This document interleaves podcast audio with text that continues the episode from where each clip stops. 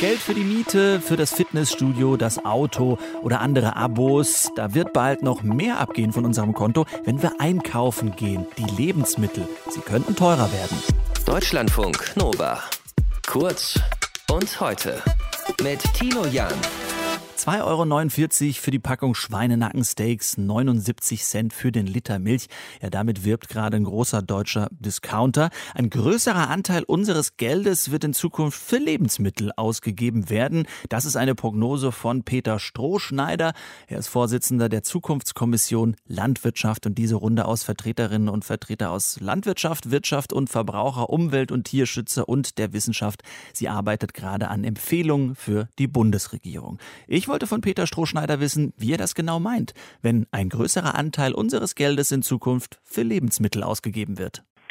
Naja, ich meine zunächst mal einfach folgende Beobachtung, dass also sagen wir mal, als ich auf die Welt kam, das ist schon ein paar Jahre her, ähm, da haben wir zwischen 40 und 50 Prozent unseres Geldes für Lebensmittel ausgegeben. Heute sind das noch ungefähr 14 Prozent. Und zunächst meine ich einfach, dass die Erwartung, eine solche Schrumpfung dieses Lebensmittelkostenanteils an dem Geld, das ich ausgeben kann, ähm, die Vorstellung, eine solche Schrumpfungslinie lasse sich einfach ähm, sozusagen endlos fortsetzen, die ist schon denklogisch ausgeschlossen. Und was ich dann meine, ist, dass für Lebensmittel einfach deswegen mehr ausgegeben werden müssen in Zukunft, aber nicht eben als keine Forderung, die ich formuliere, sondern eine Prognose, die ich habe, weil man dazu kommen muss, dass die tatsächlichen Gestehungskosten, die bei der Erzeugung von Lebensmitteln ähm, auftauchen, auch in den Preisen, sozusagen in Warenpreisen, mhm. ähm, abgebildet werden müssen. Und das ist gegenwärtig nicht der Fall.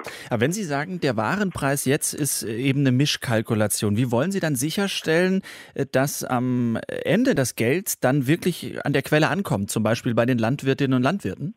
Naja, das kann ich nicht sicherstellen, sondern man kann darüber nachdenken, wie dann im Lebensmittelsystem von den Urproduzenten über die Weiterverarbeiter, die Lebensmittelindustrie, den Lebensmittelhandel bis hin zu den Verbrauchern, wie dort ähm, die Macht verteilt ist. Und da kann einem schon auffallen, dass wir ein ähm, System haben, in dem eine kleine Anzahl von Lebensmitteleinzelhändlern eine ganz besonders ausgeprägte Marktposition hat, der eine hochgradig diverse Agrarbetriebsstruktur nicht immer ähm, sozusagen Gegengewichte entgegensetzen kann. Mhm. Das heißt, wenn ich Sie richtig verstehe, Sie sagen, äh, das System, das es momentan gibt, das ist unfair?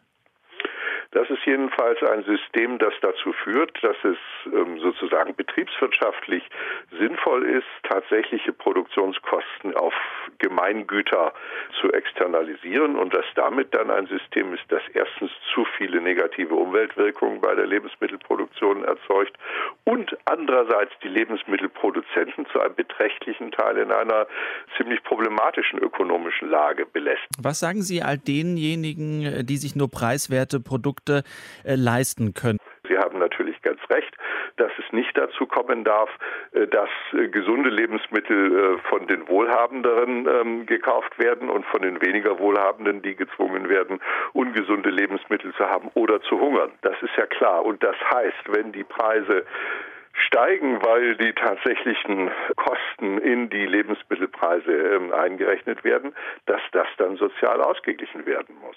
Der Vorsitzende der Zukunftskommission Landwirtschaft, Peter Strohschneider, im Gespräch hier bei Deutschlandfunk Nova. Danke dafür. Dankeschön.